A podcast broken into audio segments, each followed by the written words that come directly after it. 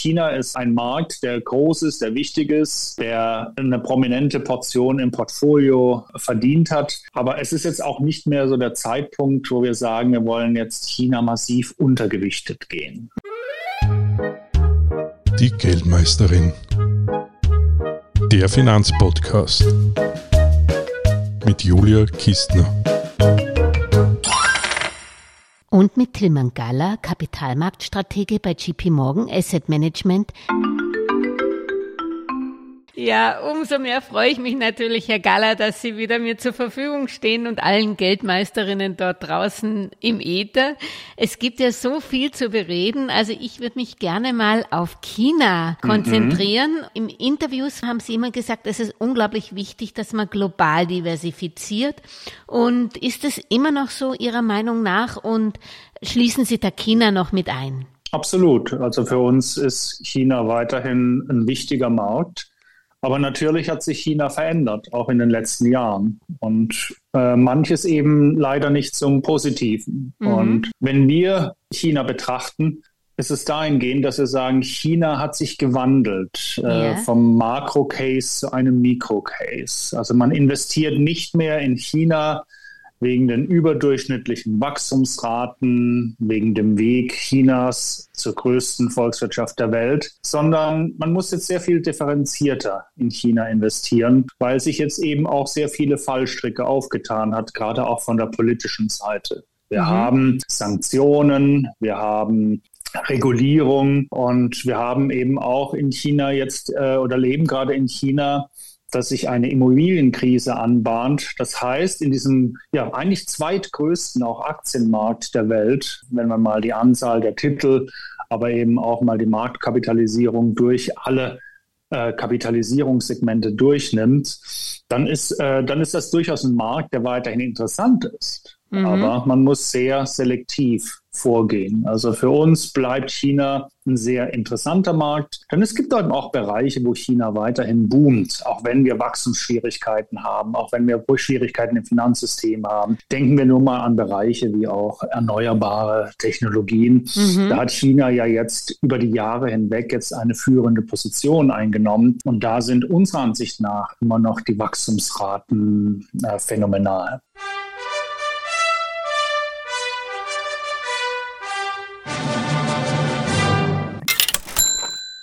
Bei welcher Technologie besonders? Also man weiß ja, die ganzen äh, Photovoltaik, das kennt man ja, das hat ja damals die deutsche Industrie ruiniert in dem Bereich. Also da sind Sie stark. Wo sind Sie denn noch bei der grünen Technologie? Vor allen Dingen stark E-Mobilität, nehme ich an. Absolut, absolut. Mhm. Und ich glaube, das merken wir langsam in Europa auch, mhm. dass wir immer mehr Autos durch die Gegend fahren sehen, elektrisch, äh, die wir nicht kennen vom Namen, die mhm. wir so noch nie gesehen haben. Und äh, da ist China sehr weit, eben dann auch, gerade auch was die Elektromobilität betrifft, was die Antriebe betrifft, was die Batterien und die Batterietechnik betrifft. Mhm. Und ähm, China selbst hat sich einen gigantischen heimischen Markt aufgebaut. Mhm. Wenn man mhm. sich vorstellt, mehr als 50 Prozent aller elektrischen Autos, die durch die Gegend fahren, fahren in China auf der Straße. Also das, äh, da, da ist mehr oder minder teilweise die elektrische Transformation in China noch sehr viel weiter fortgeschritten als auch bei uns. Und wenn man auch die jüngsten Absatzzahlen äh, nimmt, hat der Anteil der elektrischen Fahrzeuge in den Neuverkäufen schon über 40 Prozent erreicht. Also das sind in Zahlen, China. Sind sogar schon weiter, mhm. weiter als, mhm. in, äh, als, als in Europa. Mhm. Und äh, das ist dann eben etwas, wo die chinesischen Unternehmen sich äh, dann eine sehr, sehr gute Expertise dann auch erarbeitet haben und auch bei der Batterieherstellung hat China einen, äh, einen riesigen Anteil. Man schätzt auch in Zukunft, dass ähm, wahrscheinlich zwei Drittel aller Batterien, die weltweit dann auch in die Autos verbaut werden, aus China herauskommen.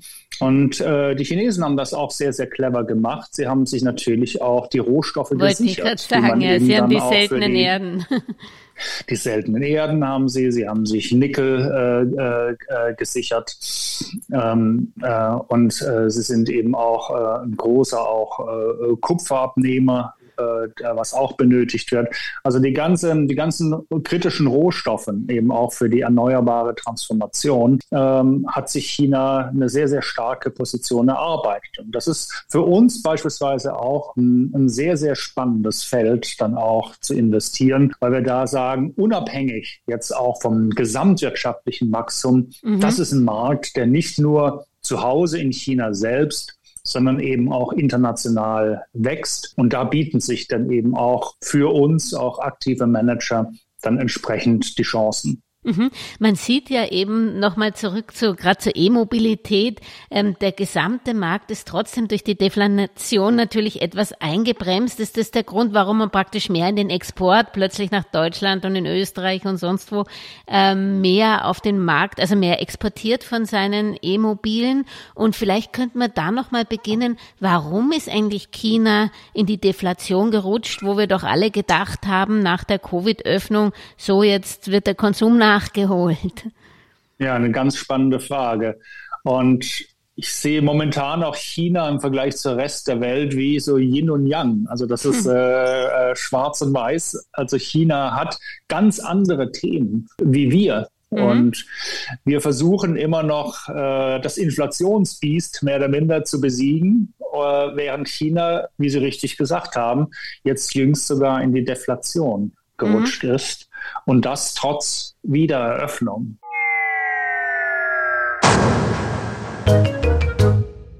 Da sind wir natürlich dann auch äh, beim Thema dann äh, Immobilienkrise. Mhm. Dann sind wir auch bei dem Thema auch teilweise staatliche Eingriffe die mehrere Konsequenzen haben. Die Immobilienkrise, und das ist äh, ein Unterschied zu uns beispielsweise. Wir haben natürlich auch eine leichte Immobilienkrise. Wir haben äh, teilweise starke Überbewertungen aufgebaut in den vergangenen Jahren. Jetzt sind die Zinsen nach oben gegangen mhm. und äh, der Immobilienbereich in vielen Ecken und Enden fängt an zu wackeln. Mhm. Und Preise beginnen an zu rutschen. Jetzt kamen jüngst dann gerade auch wieder frisch die britischen Zahlen, die yeah. auch gezeigt haben, hier geht es auch wieder nach Süden, was die Preise betrifft. Aber dennoch ist für uns die Lage auf dem Immobilienmarkt, auf dem Wohnimmobilienmarkt jetzt nicht bedrohlich, mhm. weil wir, das hört man ja auch von der Politik und das merkt man teilweise auch selbst, wenn man sucht, weil wir haben kein Überangebot an Wohnungen. Wir haben weiterhin eher Wohnungsmangel.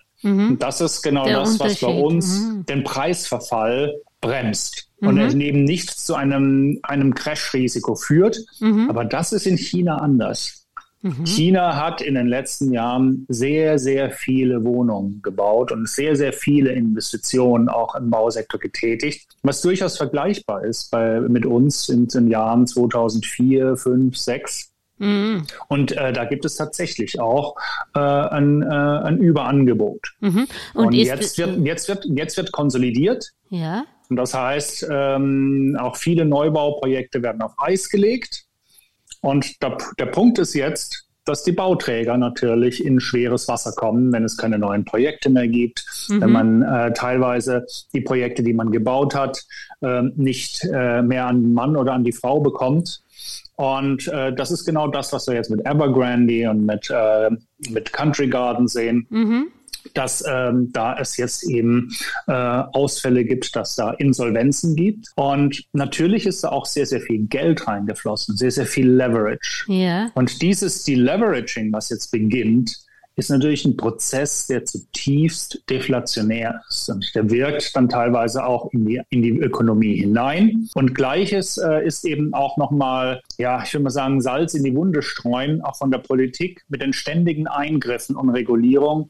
Die Vertrauenskrise äh, führt eben auch dazu, dass jetzt auch die Konsumenten jetzt diese neu gewonnene Freiheit nicht so nutzen, wie wir es gedacht haben. Mhm. Und die Sparquote nach oben schießt. Mhm. Und das ist so etwas, so eine kleine eine Vertrauenskrise und die wirkt eben zurzeit auch ähm, deflationär. Mhm.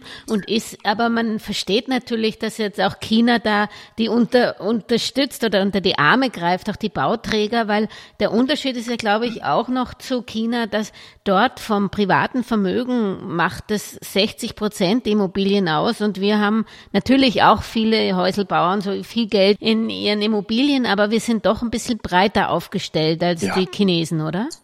Absolut, absolut richtig. Also das, der Immobiliensektor ist ein ganz, ganz wichtiger Bereich eben auch für ähm, die Vermögensgenerierung der Haushalte gewesen, wie Sie richtig gesagt haben. Wir mhm. haben in China bei der Vermögensverteilung zwei Drittel des Vermögens ist in Immobilien gebunden. Mhm. Und ähm, das ist natürlich dann auch, ähm, da, deshalb sieht man auch die Priorität jetzt auch für die Entscheidungsträger, dass man eben jetzt versucht, äh, auch dieses Problem einzudämmen. Mhm. Und das ist genau äh, unseres Erachtens äh, das, was wir erwarten dürfen äh, in den nächsten Monaten und Quartalen, dass eine Eindämmung der Immobilienschwäche äh, höchste Priorität für die Entscheidungsträger in Peking hat. Und mhm. dass das möglicherweise sogar auch noch eine höhere Priorität hat als das Wachstumsziel, was man aufgerufen hat von etwas über fünf Prozent. Ist da nicht sozusagen das Staatssäckel überfordert in China? Weil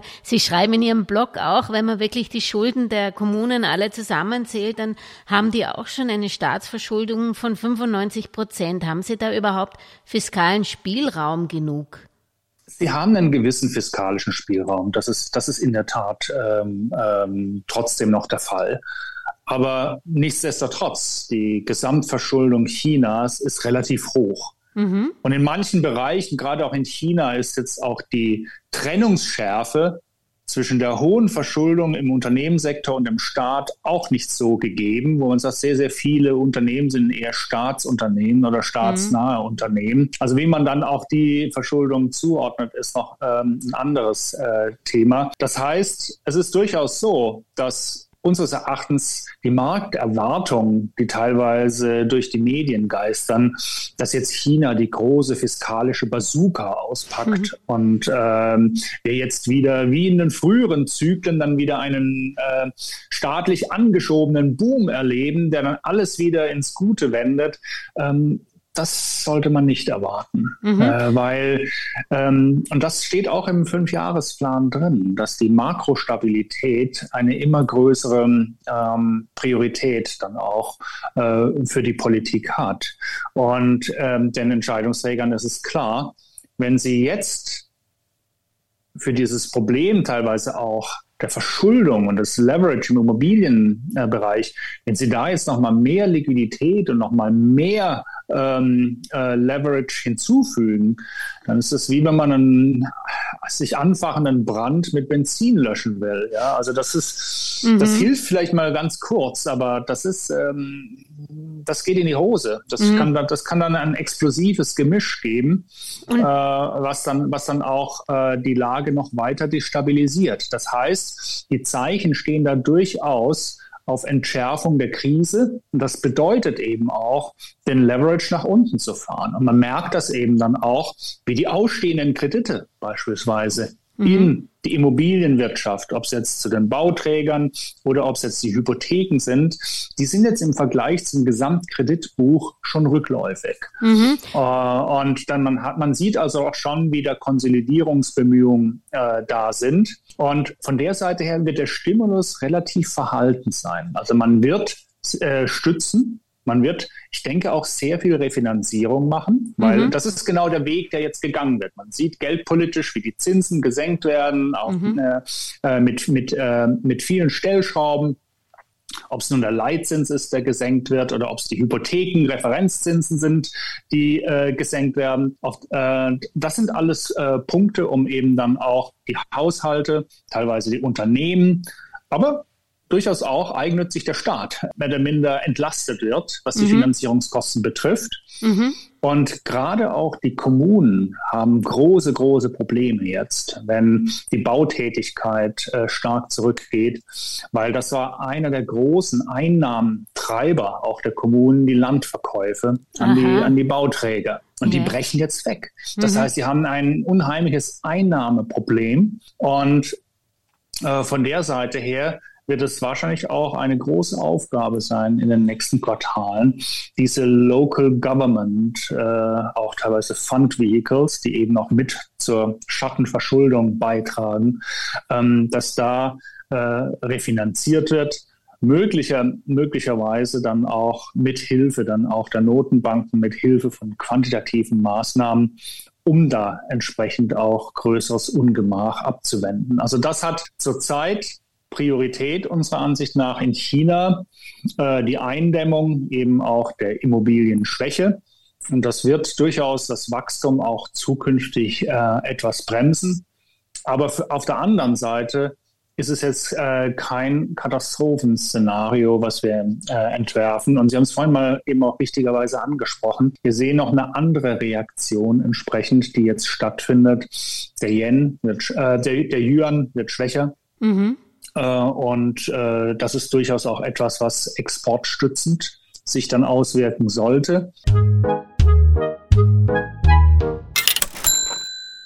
Der wichtigste Stimulus, den China und die Politik dort setzen kann und sollte, ist eigentlich den Stimulus in den Privatsektor. Mhm. Wir haben eine gewisse Vertrauenskrise im Privatsektor, nicht nur bei den Haushalten, sondern auch bei den privaten Unternehmen, wo viele durchaus auch ähm, etwas verunsichert sind über die starken Eingriffe äh, de der letzten Jahre.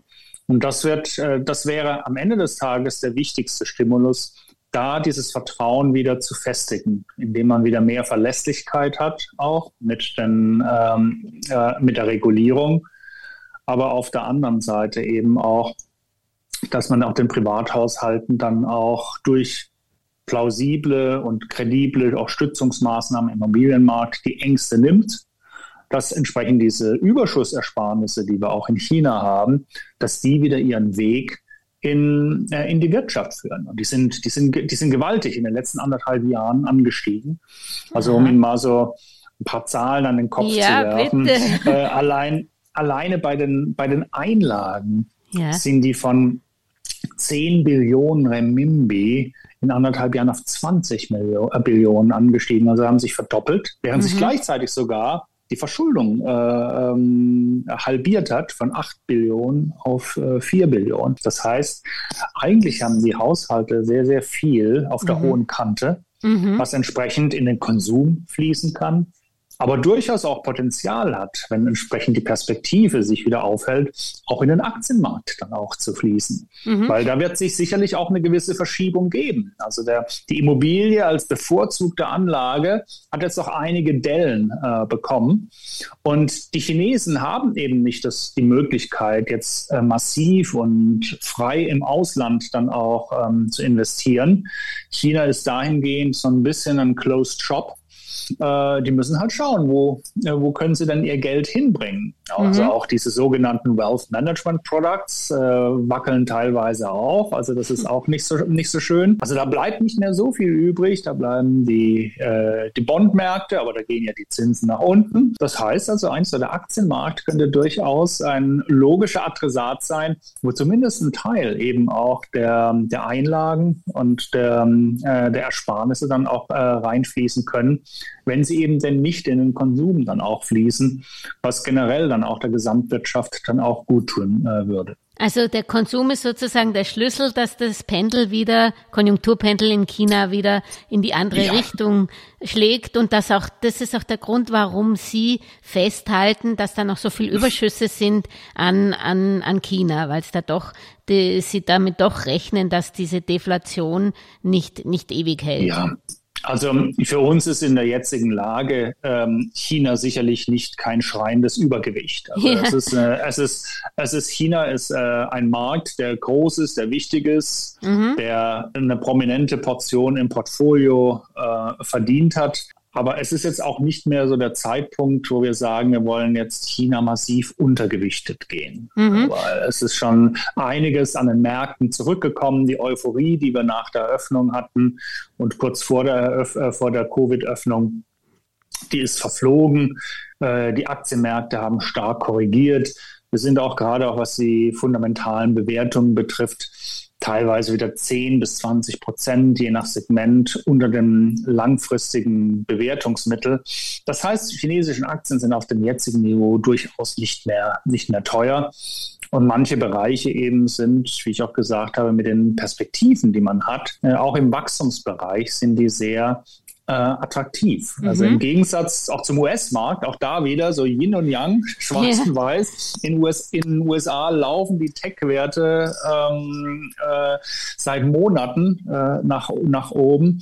In China hat man eine Value-Outperformance erlebt. Die, die Wachstumstitel sind unter die Räder gekommen. Und das heißt, in vielen Bereichen bekommt man auch auf der Wachstumsseite durchaus ähm, attraktive Werte in China zurzeit, mhm. die man kaufen kann. Das heißt, ich nehme an, Sie rechnen auch immer wegen dem geopolitischen Risiko mit Risikoprämien in, in der Peer Group. Mit welchen Risikoprämien rechnen Sie da denn ungefähr? Und ähm, die sind groß genug, dass Sie eigentlich China interessanter finden, wenn ich jetzt zum Beispiel im Tech-Sektor bleibe, bei den, bei den typischen Informationstechnologiewerten, wenn wir es enger fassen, ist es, ist es interessanter China wie USA-Werte? Man muss da sehr vorsichtig sein und mhm. auch äh, äh, differenzieren, weil die Entwicklung Chinas und, und der chinesischer Tech-Unternehmen und US-Tech-Unternehmen ist äh, auseinandergegangen, auch mhm. in den letzten Jahren. Wir haben mehr oder minder dann auch äh, mit den Eingriffen und äh, mit der Regulierung auch beispielsweise wurden ja so Highflyern wie der Alibaba doch kräftig die Flügel gestutzt. Mhm.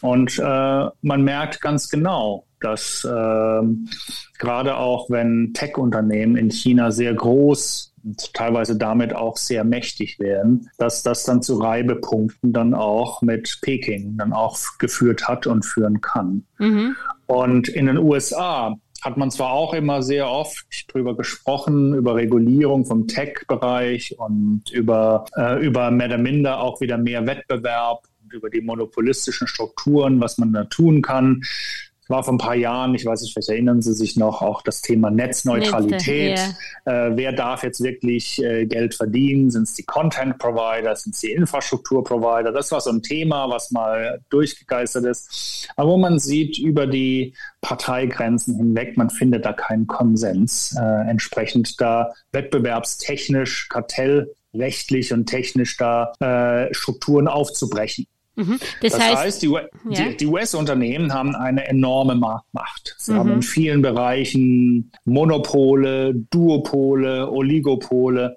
Entsprechend sind eben die Margen auch sehr, sehr hoch. Und solange sich da nichts ändert, äh, mhm. äh, bleibt das auch so. Und damit haben die auch natürlich einen Bewertungsaufschlag verdient. Auf der anderen Seite sieht man jetzt in China, wo der Fokus ganz anders ist, eben auch, wir dürfen nicht vergessen, dort ist eine kommunistische Partei, die möchte eben auch, dass ähm, es mehr oder minder keine Monopolrente gibt, die von den Unternehmen abgeschöpft werden auf Kosten der Bevölkerung. Mhm. Das heißt, äh, sie wollen da auch ähm, sehr viel dafür tun, dass die Kostenbelastung dann auch für die Haushalte, für Tech-Leistungen, für, für Tech-Produkte relativ äh, gering ist. Und das führt eben auch dazu, dass das Pricing-Umfeld in China ein ganz anderes ist. Und mhm. äh, entsprechend dann auch ein gewisser Discount, keine so hohen Margen. Es ist zwar Wachstum da, aber zu äh, geringeren Margen. Und deshalb muss man da durchaus differenzieren und kann jetzt die KGVs von den Nicht großen zehn in den USA mit den chinesischen Wachstumstech-Titeln nicht ähm, eins zu eins vergleichen. Und mhm. wo wir natürlich auch ein ganz wichtiges Auge drauf werfen müssen jetzt auch, und da sind wir auch wieder bei der Politik, ist eben jetzt auch äh, mit Sanktionen. Mhm. Und wir müssen, äh, die USA legen inzwischen sehr großen Wert darauf, dass keine auch, äh, ich würde mal sagen, militärisch äh, sensible ähm, Technologie äh, nach China exportiert wird und dass eben da auch nicht äh, investiert wird. Und das sind dann eben schon gewisse Bereiche, wo man etwas äh, vorsichtiger sein sollte, auch als ähm, westlicher Investor. Und was uns dann auch schon per se aus gewissen Bereichen dann etwas, etwas ferner hält. Mhm. Das heißt, lange Rede, kurzer Sinn, für uns trotzdem auch, wenn wir nach China schauen, es, ist, äh, es gibt sehr, sehr spannende Themen ich würde mal sagen, im Tech-Bereich alles, was in Richtung Konsum geht, auch Online-Konsum. Das sind Titel, die haben jetzt teilweise auch einige federn lassen müssen in den letzten ja fast Jahren. Und die sind auch wieder von den Bewertungen runtergekommen, die sehr für uns attraktiv sind. Aber durchaus dann auch im, im Industriebereich. Und ich habe wir haben ja vor uns vorher unterhalten, auch über die Erneuerbaren. Also das sind alles äh, Technologien, wo wir sagen, da fühlen wir uns auch weiterhin komfortabel in China. Aber wie ich auch gesagt habe, man muss äh, sehr, sehr, sehr selektiv sein. Und Sie haben auch recht mit der Risikoprämie. China verdient sicherlich äh, auch einen gewissen Discount zu anderen Märkten wo zumindest auch in der Vergangenheit die Verfügungsrechte und die Besitzrechte äh, mehr geachtet wurden als in, äh, als in China.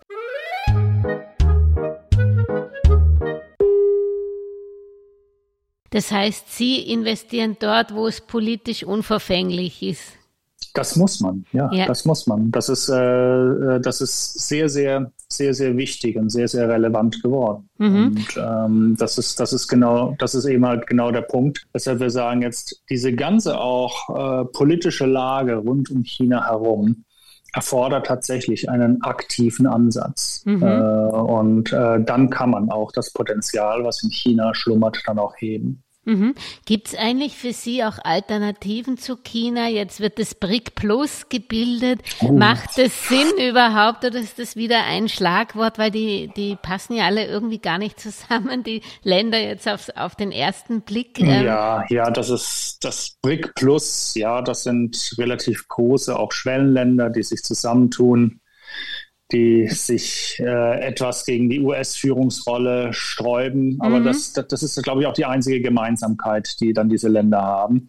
Bei allem anderen wird es dann schwierig. Ja. Und äh, ich meine, vieles, was man so gehört hat, auch mit dem Abgesang auf den Dollar und ja. die gründen jetzt ihren eigenen Währungsraum, das wird nicht funktionieren. Äh, ich meine, China hat weiterhin Kapitalkontrollen und die wollen auch ihr weiterhin ihre Kontrolle über, ähm, über das Capital Account haben. Und äh, von der Seite schon allein wird es schwierig, ähm, da jetzt so eine gemeinsame Währung dann auch äh, zu finden. Also das ist durchaus ein gewisser Interessenszusammenschluss, äh, aber auf der, aus der Investmentseite hat das für uns jetzt keine so große Relevanz. Mhm. Aber Sie haben recht, äh, es ist durchaus etwas, wo sich Chancen auftun jetzt mhm. auch, äh, gerade auch mit den Veränderungen, mit dem Ende mehr oder minder der, des Globalisierungstrends, den wir mhm. hatten, wo wir jetzt sehen, dass sich jetzt eine gewisse Regionalisierung äh, breit macht. Das heißt, das asiatische Wachstum, was weiterhin da ist, nicht nur in China, sondern auch in den Nachbarländern, kann man jetzt durchaus auch weiterhin beispielsweise über Südostasien mhm. über Indien, über den ASEAN-Bereich abdecken, mhm. äh, die jetzt dann auch, äh, gerade auch der ASEAN-Bereich mit dem RCEP, ähm, durchaus auch in der Lage sein werden, den chinesischen Markt auch ähm, mit guten Konditionen auch zu bedienen. Mhm. Das heißt also auch da kann man, ähm, kann man davon profitieren. Man merkt eben jetzt auch schon, wie die ähm, Produktion und Wertschöpfungsketten teilweise reorganisiert und diversifiziert werden. Und wenn man schon allein das Direktinvestment betrachtet, sind die größten Profiteure von dieser Entwicklung bisher Vietnam und äh, Malaysia. Und man merkt eben jetzt auch Indonesien, die ähm, da sieht man einen ansteigenden Trend, was, es, ähm, was Investitionen betrifft. Und das ist etwas, das wirkt jetzt nicht sofort in den nächsten Monaten, aber das sind so strukturelle Trends, die gerade auch, ähm, sagen wir, das letzte Jahrzehnt, was gerade in dieser Region ASEAN sehr enttäuschend war für Investoren, zumindest auch für die Zukunft aufhält. Mhm. Und wir finden auch durchaus einen anderen Kandidaten, der lange in Vergessenheit äh, geraten ist, ja. der jetzt immer gerne zu, mit Vergleichen mit China herangezogen wird, in Japan, mhm. äh, wieder, wieder interessanter. Mhm. Weil da tut sich was. Und das ist dann auch wieder, wo ich sage, China war der, so der, der, der goldene Ritter äh, Asiens, der, der Wachstumsstory. Aber die Rüstung hat auch jetzt einige Dellen äh, bekommen. Und das öffnet vielleicht durchaus auch wieder die Augen eben dann auch für die, für die anderen Länder und für die Nachbarländer. Und so ein vergessener Markt, war Japan. Inzwischen fängt man an, ihn äh, wieder zu entdecken. Und da tut sich eben durchaus auch seit einigen Jahren was und das mhm. auch zum, zum Positiven. Mhm. Also die, die Corporate Governance verbessert sich Stück für Stück. Und das sind so manchmal äh, politische Maßnahmen, die getroffen werden, die mal ein kurzes Interesse haben an den Märkten, dann vergessen werden, aber tatsächlich langfristig wirken. Auch wie beispielsweise von Shinzo Abe, äh, zu, zu Beginn auch seiner Amtszeit, dann auch am, äh, mehr am Anfang 2014, hat, äh, dass eben dann ein Stewardship Code eingeführt wurde in Japan mhm. mit dem Ziel, mehr oder minder das Management ähm, der japanischen Firmen dann auch äh, zu verbessern. Und das ist genau das, was auch passiert. Die Unternehmen sind durchaus äh, ertragsstark. Ähm, das kann man gar nicht glauben bei dem wenigen Wachstum, was Japan hat. Und Aber transparenter jetzt, geworden auch. Richtig, ja. Mhm. Und wenn man die letzten zehn Jahre betrachten, es gibt nur einen Markt, wo die Unternehmen mit der Gewinndynamik mit den US-Unternehmen mithalten konnten von den Großen und das mhm. ist Japan. Mhm. Das ist äh, ganz, ganz, ganz überraschend. Nur äh, in den USA sind alle hingeströmt und die Bewertungen sind nach oben gegangen. in Japan hat man links liegen lassen. Das hat kaum niemanden interessiert. Mhm. Und jetzt hat man weiterhin eine Situation, ja, der der Pferdefuß ist für die japanischen Unternehmen immer noch, dass sie relativ äh, wenig rentabel sind. Also die Eigenkapitalrentabilität ist im internationalen Vergleich mhm. relativ niedrig. Aber gleichzeitig sieht man auch zum Beispiel, dass die, die Cash-Bestände im Vergleich sehr hoch sind. 40 Prozent der japanischen Unternehmen sind net cash positiv. Das mhm. ist doppelt so viel wie in Europa beispielsweise oder in den USA. Wie geht es, wenn man gleichzeitig nicht rentabel wirtschaftet? Ja, das ist genau der Punkt. Die Variablen hängen zusammen. Eigenkapitalrentabilität ist mehr oder minder der Ertrag aufs Eigenkapital. Und man mhm. hat eben einfach zu viel äh, auf der hohen Kante. Das heißt, man kann wunderbar die Eigenkapitalrentabilität erhöhen, indem man beispielsweise so Dinge macht, dass man diese enormen Cash-Bestände dann auch beginnt auszuschütten, zum Beispiel auch in Form von Aktienrückkäufen. Okay. Das ist genau, da, das, ist das, genau das, was wir jetzt sehen. Mhm. Die Aktienrückkäufe in Japan nehmen äh, erheblich zu. Das dürfte eben auch mit dazu bewirken, dass äh, diese ROE, also die Eigenkapitalkennzahl, jetzt zukünftig äh, jetzt langsam konvergiert eben zu den, zu den äh, höheren Rentabilitäten, die wir auch in Europa oder ins, insbesondere auch in den, in den USA haben. Und das sind, das sind Entwicklungen eben, die durchaus äh, auch positiv sind, auch für den japanischen Markt. Das heißt eben dann auch, wenn wir jetzt China betrachten, wenn wir Asien betrachten, für uns momentan mit die attraktivste Betrachtungsweise der Region ist, indem man sie einfach pazifisch betrachtet. Mhm. Und dann sind wir auch wieder bei der Diversifikation, ja, wo wir sagen, ja, das ist äh, durchaus eine Region, die schließt sich auch handelstechnisch ähm, äh, zusammen, aber da ist eben halt mit Japan, da ist eben dann auch mit Australien, mit dem ASEAN-Bereich, äh, sind dann eben da auch äh, Länder dabei, die dann per se auch dieses große China-Risiko für ein Asien-Investments dann auch deutlich reduzieren. Mhm. Das heißt, das äh, ist dann durchaus auch ein Weg nach vorne, um für uns auch weiterhin von diesen attraktiven auch Wachstumsaussichten der Region zu profitieren. Also Sie denken mehr asiatisch wie chinesisch momentan, aber Sie ziehen sich aus China nicht zurück, weil da gibt es eben Richtig. sehr viel Potenzial äh, in der Nachhaltigkeit, zum Beispiel Technologie. Hab's verstanden, aber trotz allem, die, Sie haben ihn als, als äh, die Rüstung, haben Sie gesagt, haben, hat ein paar Dellen von China. Ähm, kann eigentlich einmal die Deflation eigentlich weltweit spreaden und äh, weil wir haben, wir sind ja die anderen Europas ja auch schwach. Es ist, ist oder oder glauben Sie, dass es da nicht so viel Spillover-Effekte gibt und speziell auch jeder hat noch in, in den Knochen 2007 und die Immobilienkrise.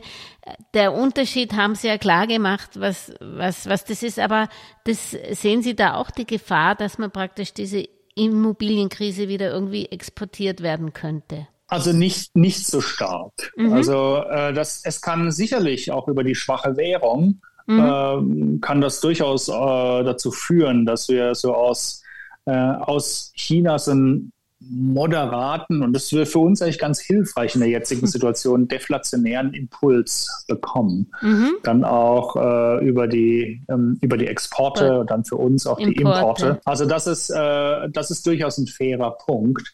Aber ein Deflationsrisiko aufgrund finanzieller Turbulenzen ist, wie Sie richtig gesagt haben, jetzt in China nicht vergleichbar mit mhm. den USA. Weil es war ja leider der Fall, dass fast die ganze Welt in die US-Immobilienblase investiert hat. Und dass, äh, als dann äh, die Investments äh, malat geworden sind und die Finanzierungsstrukturen in die Luft geflogen sind, waren ja eben nicht nur US-Institute davon äh, betroffen, sondern in auch erheblichem Maße europäische Institute. Das heißt, mhm. über diesen Kanal wurde mehr oder minder dann eben auch dieser ähm, deflationäre Effekt dann auch des Platzens der Blase äh, aus den USA heraus exportiert. Aber es gibt ja kaum Ausländer, die jetzt in chinesischen Finanzierungsstrukturen engagiert sind, die im Immobilienmarkt in China investiert sind. Also von der Seite her ist der Transmissionsmechanismus sehr begrenzt.